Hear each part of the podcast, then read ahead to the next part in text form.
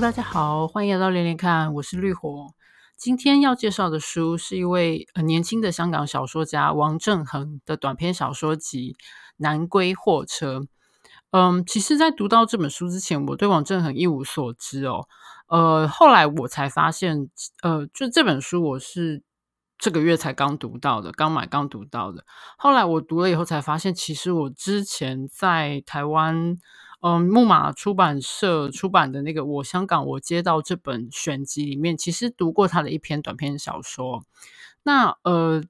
我香港我知道这本书是香港文学馆主编的，然后在台湾这边出版。那他的 idea 就从书名可以看出来哦，就是嗯，基基本上是收集了一群一一群香港作家，不同年龄层、不同文体哦，用不同方式去书写他们所熟悉的、有感情的，嗯，怀甚至是怀念的哈，就是香港的不同的角落。就是书名取得很好，我觉得也取得很提纲挈领这样。那这个概念我觉得是很棒、很有趣的。只是那本书，嗯，我觉得里面的作品，我自己觉得有一些，因为它的差风格差异很大，有一些并不是那么的喜欢。那整体来说，这本书留下的印象不是很清、很明确、很明显这样子。那总而言之，就是我后来读了，最近读了《南归货车》，才发现哦，其实王振恒的其中一一篇小说有被收在《我香港我街道》里面哈。这个这个是额外。呃，另外提的话题这样，嗯，王振恒到底有多年轻呢？哈，就是我后来查了一下资料，才发现他是一九九一年出生的，所以今年就才刚三十岁哦。那我觉得呃很惊人，因为在读这本小说的时候，我我虽然看到前面的序，他有一些前辈作家帮他写序，有台湾的作家、香港的作家，大家的一一就是一致称赞他，我就说是一位。杰出的青年小说家，但是我不知道他这么年轻，尤其是呃书里面的第一篇小说《沉默的余伤》，是他好像二十应该是二十二还是二十三岁的时候写的，我觉得相当惊人，因为那个文字非常的老练，就是你看不出来是一个年纪这么轻的年轻人的，基本上是应该说是初试啼声就一鸣惊人的作品哈。好，但但这个这个这个这个待会再详细说哈。嗯，为什么当初会买这本书？其实我觉得就是一个直觉吧。就是首先它的书封设计的简洁，但是很有特色哦，还蛮吸引人。然后南归货车，它的那个这个书名，它底下的副标是《新界西短篇故事集》哦。嗯，我不知道大家对那个香港地理是不是很熟悉？其实我也没有很熟悉哦。但是如果你去查一下香港地图，就是新界西。是呃，因为香新界已经相对于，比如说九龙跟香港岛是比较后来再才加入这个香港版，嗯，应该说版图嘛，哈，加入这这个当初的殖民的范围之内的哈。那呃，新界西那一带包括了呃元朗啊、屯门啊、呃荃湾，呃天水围，天水围我不太确定是不是哈，但是就是相对还是在比较近期还是保持着比较。没有那么都市化哈，还有相当程度的乡乡村嘛，或者是乡镇的感觉的地区哈。我的我的理解大概是这样子啦。那总而言之，就是这本书不知道为什么，就是书名就还蛮吸引我的。然后，嗯，因为我对香港又有特殊的，应该说特殊的情感吧。其实好像也不能这样讲，就是嗯，这个我待会再说。这是我个人个人的一些。一些想法，就是个人的一些情绪，就是可以可以待会再来聊哈。总而言之，就是凭着一个直觉哈，就把这本书买下来了。然后读了之后，觉得相当的应该说惊艳吧，就是不不不不愧有那么多，就是前辈作家，就是像我刚刚提的，就是大家很不是写序就是写推荐语哈。那嗯，当然，我觉得序跟推荐语这种东西，有些时候是出版社的。你要说是一个套路也好，或者是就是这样相对来说比较好卖书也好。不过就这本书来说，我觉得这些推荐跟介绍是，嗯，怎么说啊？就是你可以觉得它不是一个溢美之词哦。我觉得这本小说它是有那个价值，是值得被这样子，嗯推荐跟介绍的。那当然，在香港，就是后来我才发现，就是说，其实王政衡就是还蛮早就读得了一些小呃一些文学奖项哈，其实是年轻一辈非常被看好的小说家。那我不知道他 只能说是就是身为一个读者自己的就是无知哦，跟不太就是搞不清楚状况这样。但其实，在香港是相当被看好的年轻一辈作者。那讲到这本书，它的特殊的地方在在哪里呢？嗯，除了刚刚我说的，就是嗯，看不出他的，就是他的文字一一出手就是非常老练哦，而且简洁，看不出是一个呃年纪那么轻的小说作者之外，就是我觉得他的题材，呃，也也相对来说，嗯，不过好像也不能说就是在香港的。文学作品里面相对少见，因为我我想一想，我好像也没有读过很多香港的文学作品哦。如果像说得出来的，嗯，大概就就就西西嘛，前辈作家，然后黄碧云嘛，然后嗯呃对，然后还有谁啊？就就就其实读的很少，而且都是比较前辈了，那就不是近近近年来的。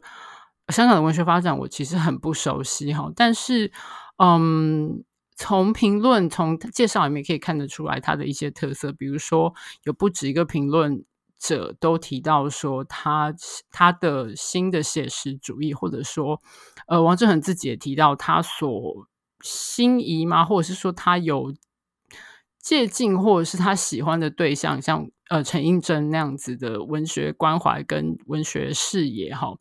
那简单说，就是用很老套的讲法，就是他的笔下写的常常关注的是所谓的社会底层。我知道这样讲实在太老套，我不想这样说。可是这是一个最容易归类的方式哈。比方他第一篇刚刚说的，就是一出手就是令人惊艳的那个沉呃沉默的鱼赏那一篇，他写的是一个建筑工人哦，然后嗯、就是很简单的，就是一个很劳力的的辛苦的。男性的工作者和他的就是几次少数几次去嫖妓的经历哈，那嗯，我是觉得有一点点就是像这样子底层的劳力的沉默的男性工作者，跟也基本上也处处在一个失语的，就是没有什么话语权的境地的性工作女性性工作者这样子相濡以沫的的这样场景。嗯，要说起来是有一点点，不要说老套，但是就是是一个某一种形式的套路啦。但是，嗯，怎么说啊？我不能，我也不能觉得说这一点可以拿来当做批评这本这篇小说的的很大的理由哈。那我看到另外一篇书界讲的很，我觉得很有道理的是，我看一下啊，这篇是啊，诶，在。在香港的网站上，虚词这个网站上，好，一篇谢小红写的书评里面有讲到，就是说，呃，王政衡他的文字风格，他通常是以很短的句，很短很。嗯，简练的句子来写一篇文，写一篇小说。然后他这句话我讲的很重要，他说，我觉得他讲的很好，就是短他的短句哈，就是王政衡的短句，拒绝以连词简化事物的关系，拒绝为纷沓的世界匆促下注，却区别于跳跃式令人惊诧的拼贴。简单说，就是他的句子都很简短，就咔嚓咔咔咔咔嚓这样打打打打打，但是他句子跟句子之间。不会简单的就是说因为所以然后但是这样子，就像这样子把它那个每个句子的关系连起来，让你好像读起来很轻松，或者是说某个程度上不太需要去用脑哈。然后呃，它的句子跟句子之间当然是有关系的，但是那个要你自己去读，然后那个意象跟嗯，甚至是东西的质感，包括呃。人物们抽的烟，或者是说他人物他长期做粗工而粗糙的手，包括一些感官的状态或者一些画面，那个那个意象其实是要你仔细去阅读而连接出来的。然后我觉得那样子营造出来的效果相当的不俗哦，就是嗯，即使是这样同样的一个题材，像我刚刚说的，可能有一点点老套题材，但是王政衡写起来是。嗯，某个程度上是不落俗套的，读起来是非常令人，甚至可以说是眼睛一亮的哈。尤其是就像不好意思，就我又要绕回来说，如果是你是一个对香港年轻一辈作者没有什么概念，然后也的确确实是很少看到这样子在香港的作者的的文字底下是像走这个素朴的现实主义，或者是新的现实主义，呃，来这样子描写的一个场景或人物，我觉得是很很特殊的，很有特色的这样子。那这篇就像我刚刚说的，这个沉默的忧伤，基本他写的时候他只有二十二岁哈，我觉得实在是太强了这样子。然后嗯，前面的几篇大概都是这样的风格哈。呃，第二篇的呃，您。OK，对不起，失重的一天，他也是讲，他这边讲的是一个码头工人哦，他会在那个就是有点像是非法的，就是拳拳击场里面去打那种就是地下的拳击赛哈、哦，然后嗯，同样的也是就是他的他跟他住的同一栋楼里面的一位也是性工算是性工作者吧，因为他那个女性她是呃中国。北部来的，然后她在这边当按摩，她的理论上是按摩师哈。的确，你也可以就是去他的他家，他的工作室纯按摩，但是也可以就是 加钱增加服务，比如说他帮你呃打手枪之类的这样子。就是他们两个也是有一点也是这样子，就是那句话，就是相濡以沫的关系哈。但是嗯，就像我说的，我觉得那个王振恒的文字跟他的。凝视的角度会让你觉得这些故事是很，你不能说是重新被讲述，但是是你很值得重新去听或重新去看的。那我觉得这一点非常的，就是在我翻开来读的时候，我就有一种，就是一口气读下去，那个感觉是很惊惊讶，甚至很哇，就觉得。有一种对，就像前面说的，就是眼睛一亮，我怎么觉得好像有点词穷的感觉，真是一个词穷的读者，就是对。然后，嗯，这些都是非常它非常具有特色的地方。那到了后面，在第三、第四篇的《南归货车》，也就是这本书的这本选集的。的同就是以以这篇小说来作为书名的《南归货车》哦，也是在香港得了呃还嗯蛮重要的文学奖的一个得奖作品哈、那这篇的确是写得很好，而且很好很好看，也写得非常好。同同同样的，就是故事是很简单，它基本上写的是一个在香港呃到那个广东东莞之间开货车的司机哈、然后这是他最后一趟。要从东莞开回香港，那他要离开这份工作，那为什么呢？他就有讲到，这是一个中年男性哈。那他有提到，就是当年他们在开跑货车的时候，曾经是嗯跑过去的时候，在在东莞那边曾经被什么称为什么小香江啊，然后你只要就是。那个时候的司机，大家都口袋麦克麦克啊，然后在那边也有很多，比如说像像是那种酒吧或者是之类的欢场啊，有很多年轻女孩啊，然后大家在那边也不能说 纸醉金迷啊，但是大家可以想象那个场景。然后到后来的这行业慢慢的没落哈，或者是说东莞慢慢的没落，然后他们的货车司机也不再那么吃香了。然后嗯，这篇他他其实主要讲的这个这个故事。他嗯，他还有讲到，就是比如说他入行之前带他的另外一个前辈大哥哦，然后因为跟一个中国女子就是外遇，后来因为那个女那个女子变心了，然后他就是拿着就是拿着拿着刀要去寻仇，结果没想到对方是个公安哦，就开开枪把他给毙了，就是这样子的一个故事的背。的应该说是他的旁边的人物，但是这个主角自己的故事没有那么的戏剧化哈。吴宁说是还蛮，嗯，有一点小确幸啊，就是他在那个跑货车的这个过程中，他认识了一个就是呃中国女孩哈，然后呃两个人就在一起了，然后他甚至在深圳帮他买了，呃那时候在深圳帮他们就是共组了一个家庭，虽然还没有结婚，然后这个。这个货车司机，这个男主角，他就是甚至就是有一段时间，就是连香港这边的住处都退退租了哈，然后深圳就是他的家，他们两个在那边组了一个小家庭。可是，嗯，过得很开心。可是那个女生，她的后来变成他的妻子哈，这个女孩还是想要来香港，他也很认真的就是陪着女孩去了回了乡下哈，然后呃，在香港买了，他就写说，虽然是很小，但是有认真花钱装修的一个一个小的住家，然后在这边共组了一个家庭。可是不知道为什么，就是太太到了正式结婚，然后太太到了香港来以后，看起来从文字的介绍，就是她陷入了忧郁症，然后整个人就越来越苍白、消瘦、沉默哈。然后，嗯，这个男主角跟他太太是相爱的，可是面对这种困境，也不知道该怎么办。那太太只是有说，你可不可以？留在香港工作，不要这样子来回的跑哈，就是香港东莞来回的跑。那男主角本来是说，我都已经中年人了，我很难找到工作哈。那他才说，听说你可以去开呃计程车，虽然钱比较少，可是是不是比较可以，就是留在留在香港，留在家里时间多一些？那后来。男主角就是这篇，这样讲起来就是好像很话很多，可是其实这篇小说的篇幅也不长哈。那男主角后来就决定说，好啊，那就是为了太太，他也只能做到这样，所以他决定就是把这个车货车给卖了，虽然旧了也卖不了多少钱。那决定就是好，那我就回香港开计程车好了。虽然也不知道，虽然我觉得我回到香港工作可能对太太的状况也没有帮助，可是我们还是要想办法继续活下去。那。这这这篇小说就是在他的最后这一程南归哈，就是从东莞开回香港南归的这条路上的一些嗯回忆跟倒叙哈，跟他的对一些就是怎么说，那是一个相对来说不会那么的，应该说没有什么呃戏剧化或是什么很夸张狗血或是很很悲惨什么，就是都没有，这就是其实是一个很完全可以容易想象的一个。普通人的处境的一个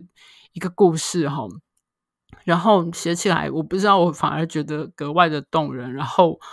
就是这个这个司机，他的面对的很简单，可是也很真实的困境，跟那个太太陷入。不莫名的忧郁的那个不知道该怎么办的未来，我觉得 写得非常的动人，然后感觉非常的，可是又不是那种故意要写撒狗血的事，就是你就是看到真实的人、真实的生活跟真实的挣扎，我觉得那个感觉很棒哦，然后就是感觉非常好。那这篇小说我唯一自己不太喜欢的是它的结局哦，就是。嗯，除了我觉得他用了特殊的一两个比较粗野的动词，让我觉得不是说不能用，因为那种话我我我不想讲太多，不想破坏那个大阅读的乐趣。就是，但是就是我会觉得，因为整篇虽然说这个男主角他是一个呃货车司机啊，虽然是所谓中下阶层，当然也没有什么很很什么高雅抒情的修辞，可是整篇小说的的风格其实是比较。比较内敛的，那我不知道最后为什么要用一个比较粗野的动词，然后最后的希的希望，这个这个男主角希望整改变这一切的那个解方，我也觉得，当然，我想我相信小说家是也有点知道那是一个一厢情愿的解方哦，可是不知道怎么说，就是我觉得那个故事结束在这边，让我觉得有一点。微微的失落吼，前面的那个整个张力跟印象非常丰富的，虽然是简单的故事哦，我觉得是很棒的一个一整个像是流像是在流动的短片也好，或者是说你要说一个流动的肖像画，我觉得整个做的很棒。然后最后那个结尾，我觉得有点弱掉了，有一点让我觉得可惜。这样，不过这是我个人的想法啦吼。然后，嗯，除了就是像这几篇讲那个呃所谓的底层，尤其是劳力阶层哈，然后也有一些篇章，比如说像那个呃从史，他讲的是所谓的那种有点像是怎么说啊，就是你可以说是不学 好的学生嘛，就是两个百无聊赖的青少年、青少女哈，就是。呃，做了一些百无聊赖的事，其实也没有什么大事，然后破坏了一些东西，然后被警察抓，然后那整个过程，again，就是我觉得这本小说里面大部分的大部分的故事都是其实没有发生什么，可是那个描写描写出来的人物面对的，或者说人物存在的处境，哈，或者是说人物的情情情绪，或他们面临的人生的那个那个。那个氛围的描写写的非常的，呃，一方面不不琢磨太多，可是二方面又非常具象，包括用一些环境的小的细节，包括他们的动作，还有包括几乎 所有的人都在大量的抽烟，每一篇每一个角色 几乎都在抽烟哦。好，，Anyway，这不是重点哦，就是有很多所谓社会阶层的哈，比如还后来或者是说后面狗哥有一篇狗哥是讲的是一个中年的警察跟一个嗯、也是未成年少女哈女学生，他们俩因为在那个河边喂流浪狗认识这样子，然后嗯不要说相濡以沫，但是就是出建建立了一个还蛮奇妙的关系哈，也不能说是肉体关系，也不能说是父女关系，就是一个奇妙的一个连接这样子。那这些是比较明显的一个类别哈，那还有几篇是写，就有一点比较像是呃，算是白领阶层，比如说像呃有被收入我香港我接到那篇《时光凝滞》哈，讲两个中学的老师哈，在一个暑假里面发生的事情，因为 暑假有一大堆行政工作要做，那他这两个年轻的老师就被抓来做工作这样子。然后，或者是后面鼻敏感讲的是一两个呃杂志社的编辑哈，同样都是一男一女，然后有着实质上或心情上面的呃不伦，你看说不伦或者是婚外情关系哈，在那个时光凝滞里面有比较清楚，这样个人是的确是有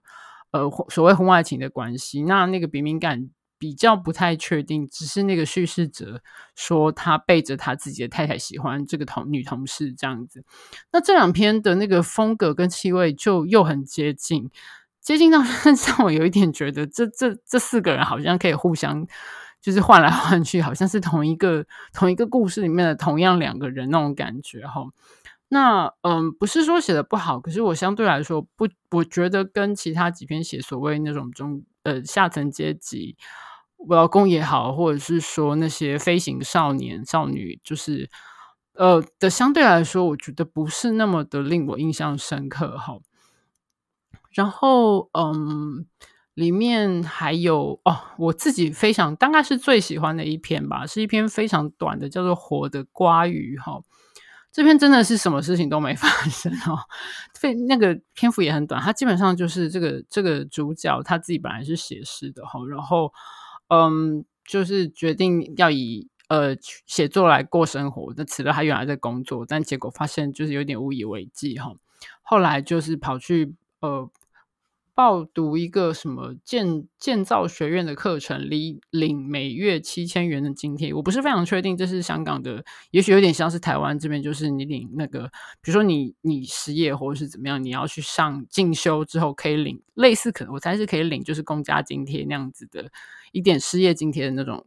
的的的制度吧，我不是非常确定。Anyway，就是这个主角他跑去，就是为了那个津贴跑去念那个建筑建造学院哈。那他就说他选了那个在众多课程中，他选了那个焊，他用的是烧焊哦。台湾这边应该是叫焊接或者是焊工吧。就是他觉得这个工作，因为这个工作的体力活最用要用的体力最少，所以他就选了这个项目哈。然后他在那边认识了一个同事，这样子。就是辉哈，就是那个光辉的辉。这个辉，这个这个这个人物，在几乎全书的每一篇小说都有一个，几乎都每一篇都有人叫这个名字哈。但是它不是不是像那种短篇连作式的那种作品里面，可能是同一个人，然后用它来串接，不是，就只是说这个人的名字常常在这个名字常常在每一篇小说里面出现，他有可能只是一个过场的路人，有可能是重要的配角哈。但是总而言之，就是这个名字常常在出现，这样。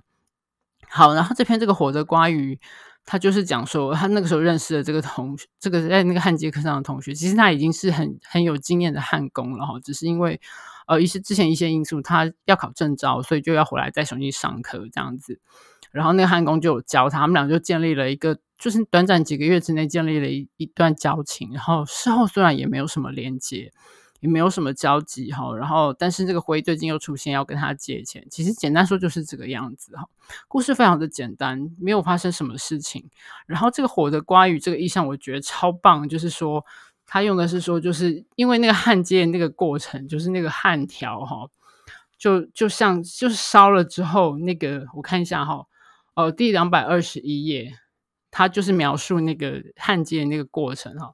他说：“戴上皮帽，就是那个保护的那个戴上头的那个皮帽后，四周一片漆黑。化动焊枝，亮起电光，电光不灭，焊枝便可贴近铁板。稍稍施力拉动焊枝，熔掉的金属如火的瓜鱼前行，所以那个火的瓜鱼就是那个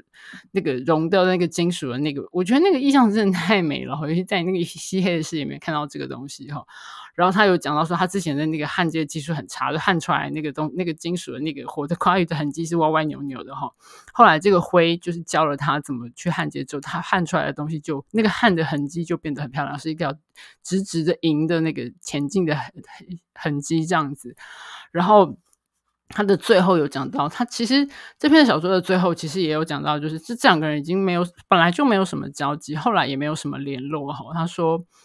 嗯，最后的那一段，他讲说，我和他的生命唯一的连接，那个他就是那个来借钱的这个灰哈。我和他生命唯一的连接点，就只有那个干燥的冬季，这个冬季就是他们一起上课的那个冬季哈。但这数月像一点微小脆弱的火的瓜雨，一旦冷却凝定，就足以将我们结合起来。我觉得这个意象，这个结尾实在是太棒了哈，就是简洁又很美，然后。什么事情都没有发生的故事，可是却留下了非常深刻的印象哦。就是这是我自己最最最喜欢这本书里面最喜欢的一篇，这样子就是印象非常的深刻。然后，嗯，整体来说，就是其实我想一下他，呃，照他的年代讲起来，我不是非常确定他的那个最近的一篇小说大概是什么时候哈。但是因为这本书是呃《南归后车》这本选集是今年初哈，二零二一年一月出的。然后他的第一篇小说好像是在他二零零，我那时候哎，等一下，二零一一三年吧，我记得那时候查到，就是那个那个呃，沉默的淤伤是二零，好像二零一三年写的小说，所以大概大致上是横跨了大概，我猜是大概八年，就是你可以用十年这样子的一个弧度来说哈，大概就是八，大概是这十年之内哈，他的小说的。创作，然后我觉得可以看得出他的文字的，呃，或者是他风格的逐步演进哈。然后他关怀的角度，大概其实一大概是一直在，你可以说是离地面很近的平视，甚至是趴在，不要说趴在地上，因为我觉得那些人物也不是那么的，也不能用那么不堪的角度去看他们，但是就是离地非常近的，然后相当边缘的，因为他大部分他自己也是，就是他就是在屯门。呃，出生长大的，然后他写的地方也就是这个范围哈，然后相当边缘的，然后不不是所谓的现代的，或者是呃有什么很多资源的这样子的一些人哈。那嗯，说到就是我觉得他这个八年，大概大致来说八年间的作品的变化，我觉得还有一点就是在那个。呃，他的那个这本书的推荐序里面，其实也有提到，就杨家贤跟钟国强哈两位作作家的推荐序里面，尤其是钟国强，其实他有提到说，嗯，在比较后面的几篇里面有有越来越隐晦的一些痕迹，就是你可以看得出那些主角，我觉得除了比较比较稍微早期一点，那有一篇讲绿墙哦，就是那个主角他的哥哥，嗯，一个。一个优秀的，或者说有理想、有抱负的学生，哈，大学生，然后去参加了运动，然后运动失败之后，他疯了，最后死了，哈。那篇是比较明显的讲出，嗯、呃，其实说明显也是相对的，但是至少知道说发生了什么事情，哈。可是后面的到很后面的几篇，包括像呃烧掉一棵绿树跟赤地之恋，那是这本书里面最后两篇小说，就是嗯、那个。呃，存那些主角们，他们所要反反抗的，或者是说他们所面对的那个压迫或限制的来源，写得非常的隐晦哈。那可是你从那个隐晦跟就是好像不明所以之中，你可以感觉到一个庞大的滞滞闷的压迫的感觉哦。那嗯、我觉得那个绝对是跟 香港后来的。呃，不管是政治或者是就是社会层面，尤其是那个呃《赤地之恋》里面有包括学校嘛，那那我们知道就是在那个后来的那个学校的直接被国家或是当局下令去做一些某一些方向的调整跟缩限，哈，那就是简单说，就是其实你可以感觉到那个。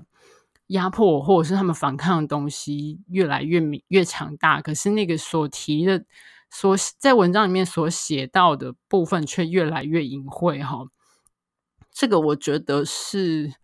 嗯，此时此刻香港写作者，或是放大来说，大部分香港的公民，好在呃要求在试图表达自己主主张跟思考的方式的上面所面临的共同的困境。那我觉得那个不，你要说是不说之说嘛，好像也没那么夸张。可是我觉得那个从前面很明显的面对的困境的的，就小说的呃，这本整本集子前半段相对来说比较清楚的面临的困境，不管是经济的也好，或或是文文化嘛，或者说社会文化这样说，相对来说社会文化的就是也好。到后面那个变得非常隐晦，你几乎不太清楚他讲的是什么东西的那个状况，反而让你觉得那个压力更大哈。所以，嗯，觉得是有一点令人嗯感叹吗？说感叹好像有一点太太廉价哈。可是那个其实是我觉得没有办法跟。像当当代香港的处境，尤其是此时此刻很多正在发生的事情是没有办法分开来说的，这个是一定要去意识到的哈。这样子，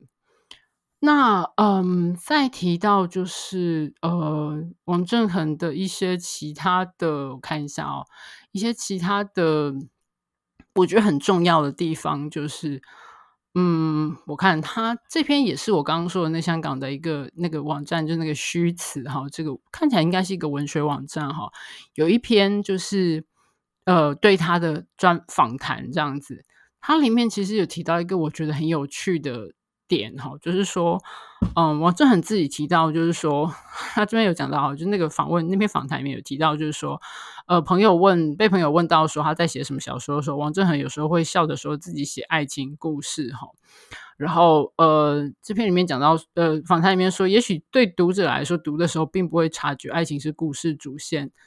嗯，但是然后他这边王他这边有提到王振恒自己的。自己的阐阐释，我觉得很有趣哦。他这边这一段我直接念出来，因为我觉得有一句子有点多，可是我觉得还蛮值得一提的哈。呃，一般对爱情的理解是怎样的呢？王自己提问完，沉思片刻再说。爱情在香港很多时候是以家庭和房屋为本位。结婚也脱离不了物质条件的考虑。香港有个七星，叫痴线，就是 疯疯疯疯子哦的经济学家叫王于建，说买房买公屋后离婚率会下降，所以租租置计划，租就是租房的租哈，置就是置产的置哈，租置计划的好处是能够维持家庭稳定。但倒转说，人可是有离婚的权利的。两人若离婚，不就拆户分另一间公屋喽？但在香港，物业将两人紧紧绑在一起，爱情异化成为资产。所以，我们对爱情的理理理型，嘿，他这边的理型，他这边用的理型这个词，嗯，好，理型是理解的理哈，然后型是那个型男的型哈。我们对爱情的理型会变成一种很稳定和谐的东西。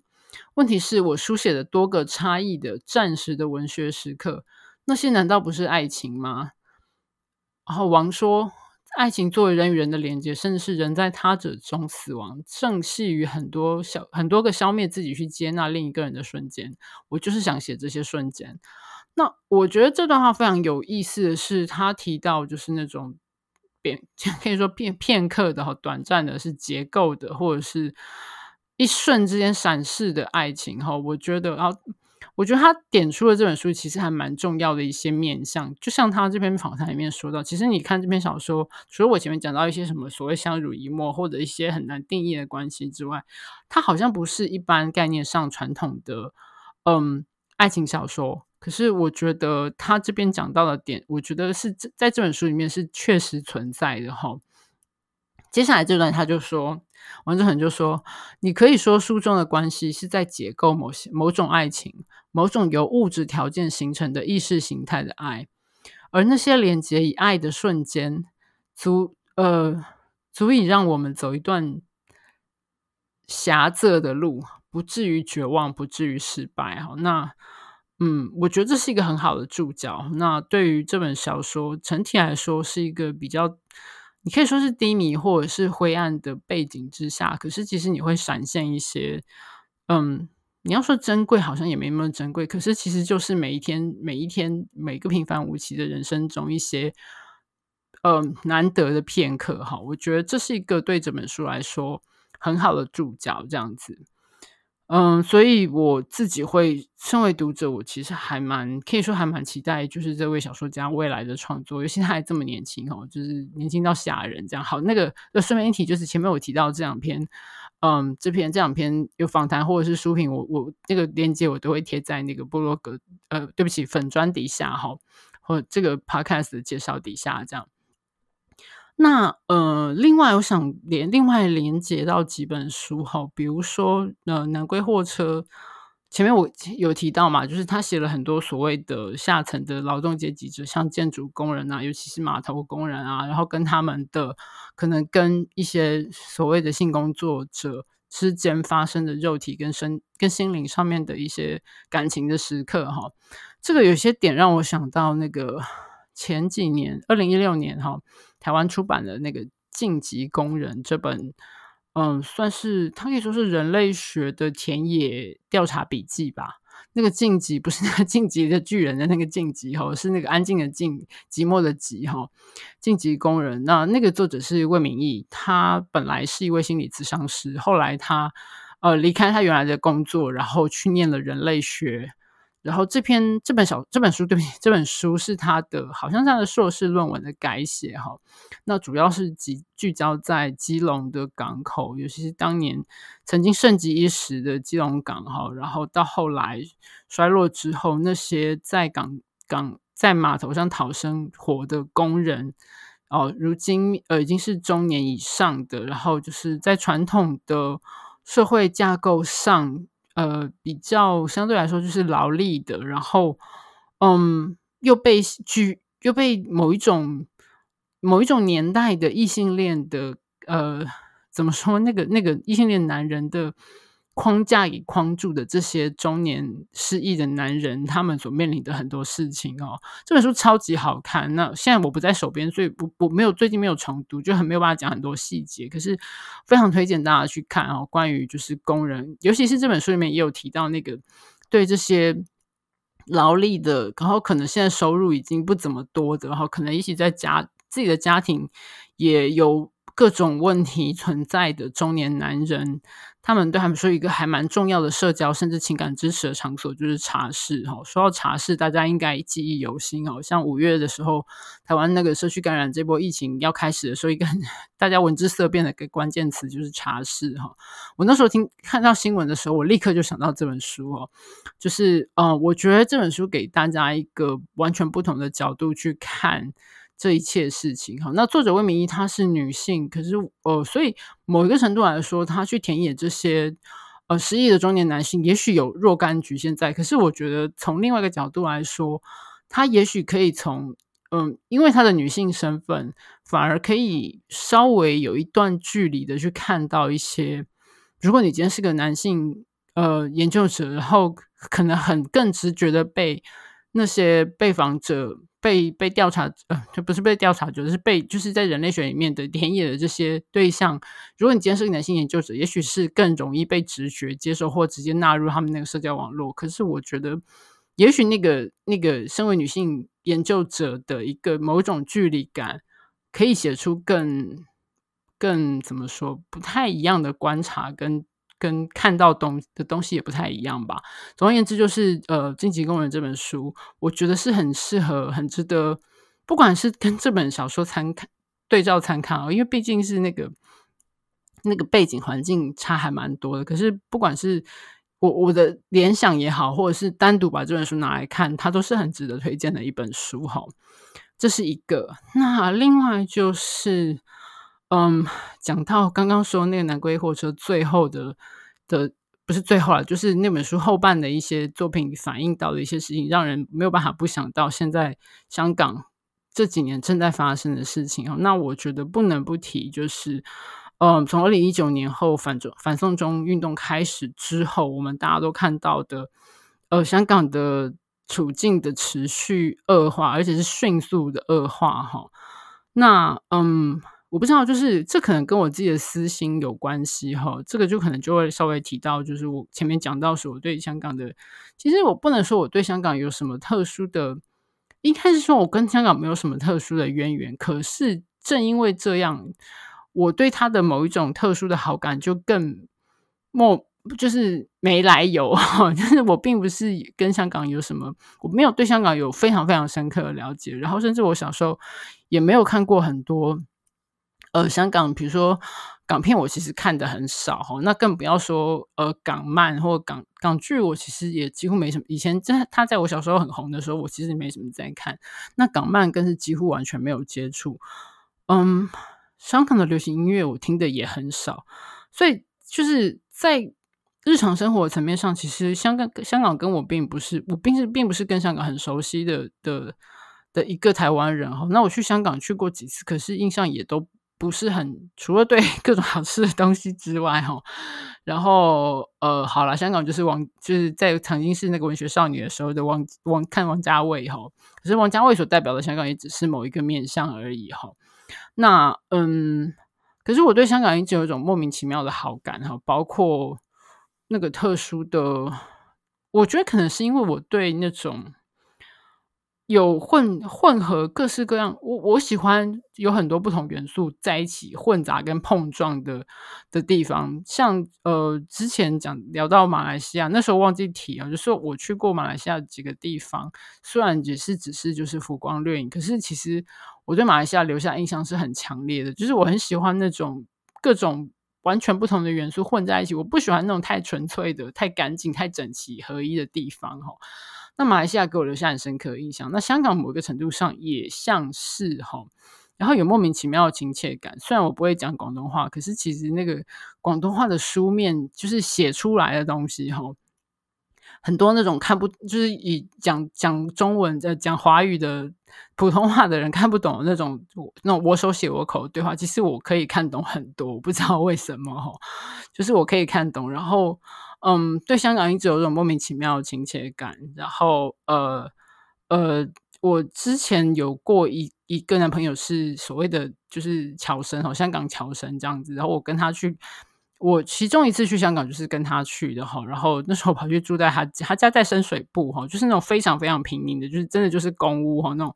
那种就是大型的香港的那种。就是高楼大厦的的的公共社，不是公共，对不起，就是那种国台湾台湾说法就是国宅嘛，像类似像国宅社区那样子。然后去的时候就觉得哇，他们家房子真的像那种香港电影里面演的，就是那种小小的公寓哈，然后那个门的外面有那个铁铁。铁栅栏哈，然后真的就是他家大门是不关的，是关外面的铁栅，因为这样比较通风嘛。然后就会，你可以隔着自己的铁栅栏跟对门铁栅栏，就是看到对门的邻居家这样。然后那个前男友就跟我说，他小时候就是也就是隔着那铁栅栏跟对面的小朋友在聊天跟玩哈。然后在他们家就是就是很小很小的房房间里面，然后住在他们家，晚上借住在他们家，看到那个窗那个铁窗的那个铁窗花，真的就像。嗯，比如说《重庆森林》里面那种，哇，就是那个，我 觉得一切都很像台香港电影院演的那样子哦。然后去吃到一大堆超好吃的香港香港各种香港在地食物啊，尤其是有在地人带的时候，那真的是对，就是留下深刻印象。这样对，但这是私人层面啊，就是简单说，就是后来在二零一一九年六月那个香港反送中运动开始以来，我就跟在台湾的很多很多人一样，就是。嗯，在密切关注这整件事情、整个活动的整个运动过程中，就是对香港就受到情绪上很大的冲击，然后也对香港的年轻一代感到无比的赞叹跟敬佩。哈，然后，嗯，就是嗯，我也许会觉得，也许会有些人会觉得说，就是你只是介绍小说，干嘛要把政治提出来啊？可是我觉得，我自己觉得说。嗯，面对现在，尤其是正像我刚刚提到这样子，很明显的那个创作有反应，甚至即使是很隐色、隐晦的哈、晦涩的间接方法去反映现在现实的这样的创作，如果你面对这样子的作品，然后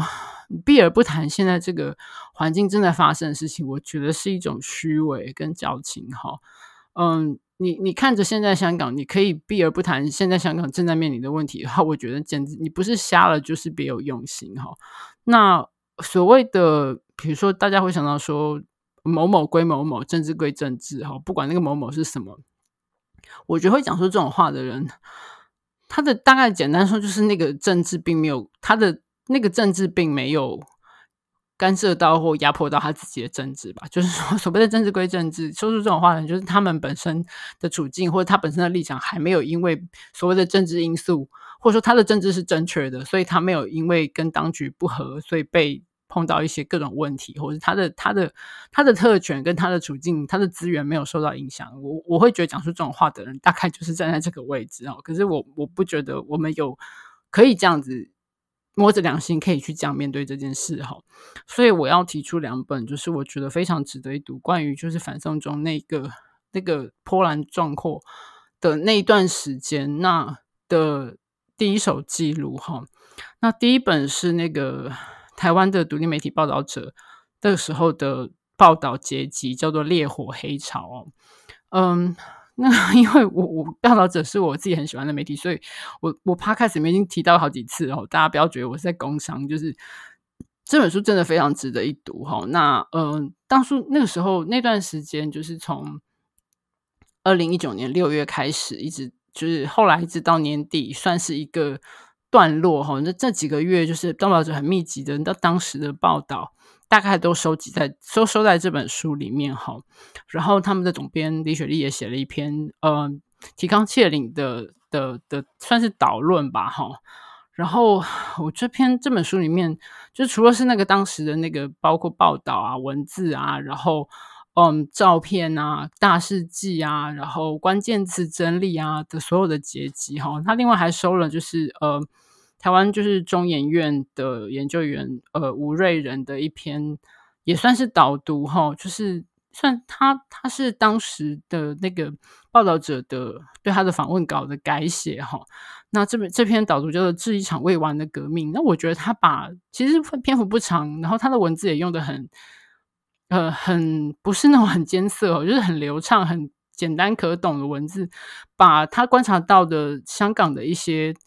不管是之前跟当下正在面临的一些问题，跟跟正在的发展，我觉得他讲的很透彻，让我觉得非常的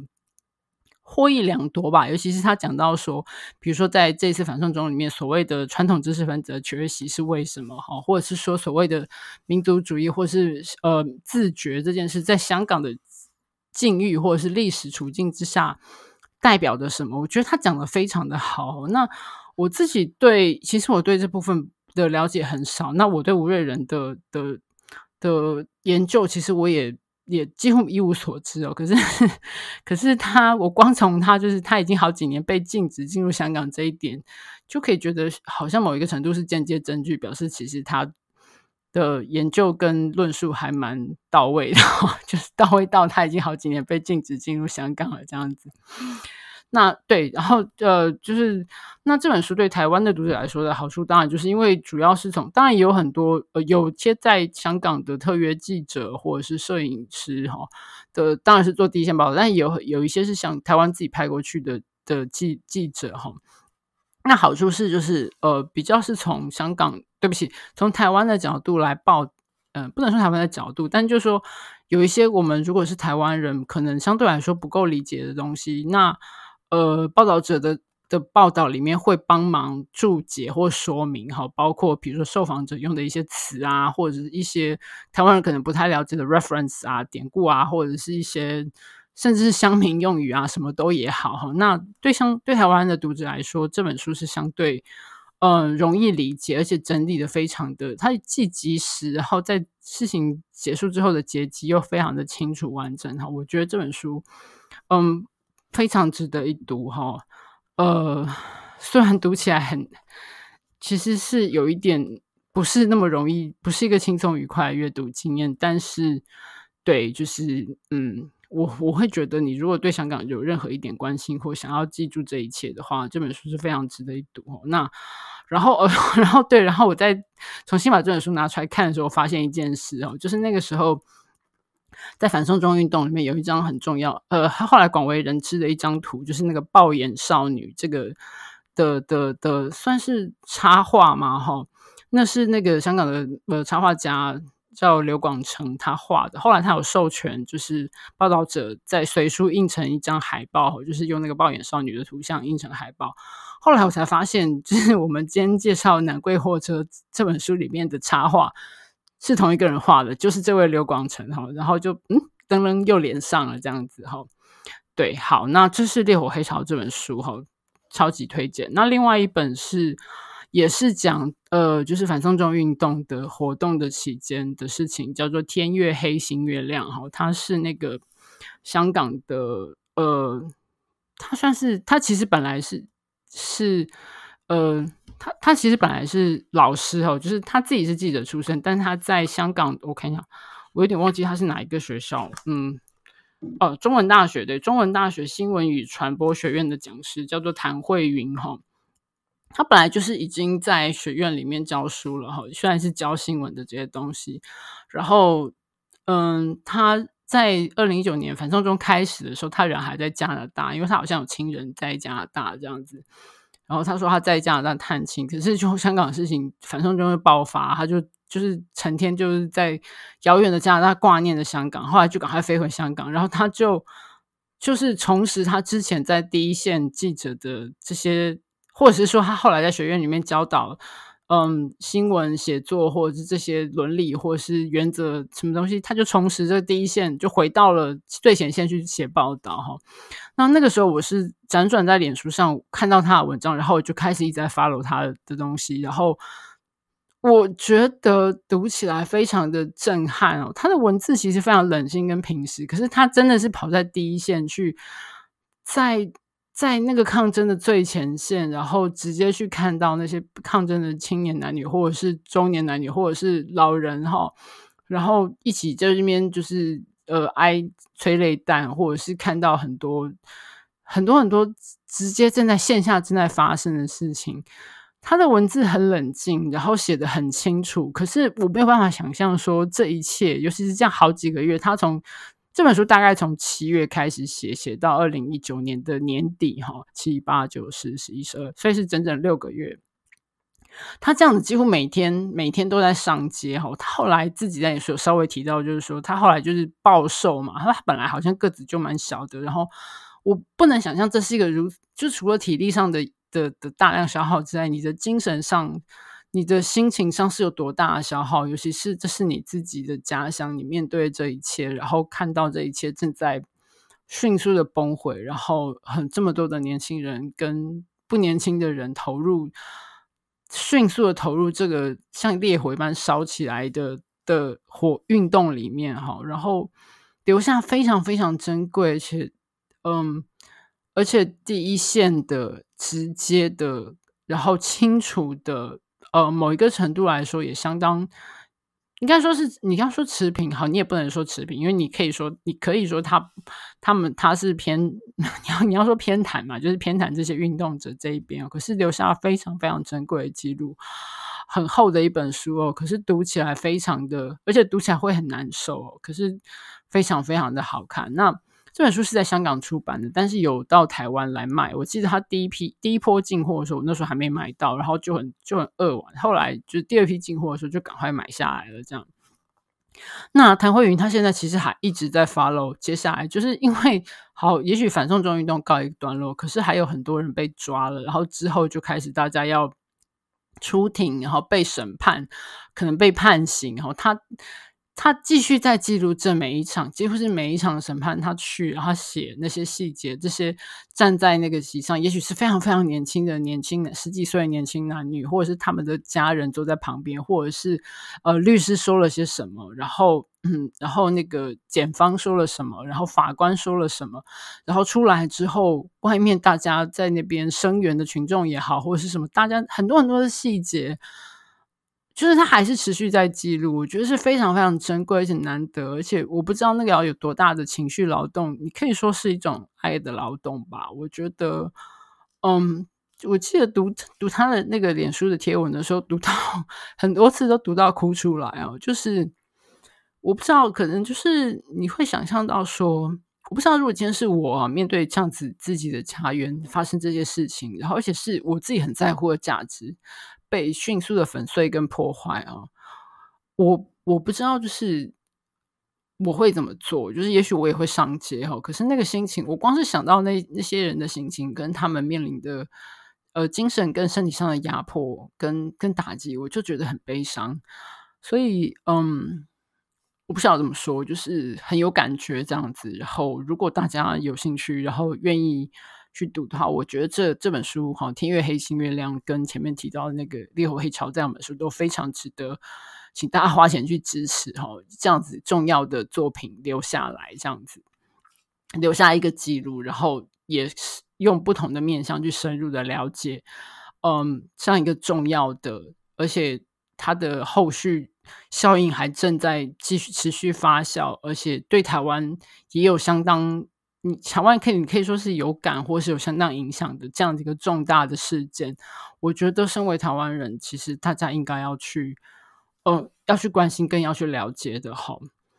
那呃，今这一今天这一集的最后，我想要引用，就是我想要读一段，有一点长哦，就是就是前面我刚刚讲到《烈火黑潮》里面，嗯、呃，那个吴吴瑞仁哈，就是中研院的吴瑞仁，他写的那个导读。他说：“他最后，这是他那一篇导读最后的一段话。他说他要这，这其实是那个，就是 英国最后一任香港总督，就是彭定康哈。这就是这次那个反送中出来的的运动出来之后，彭定康年纪很大，但他也有出来就是声援这些事情啊。因为他自己，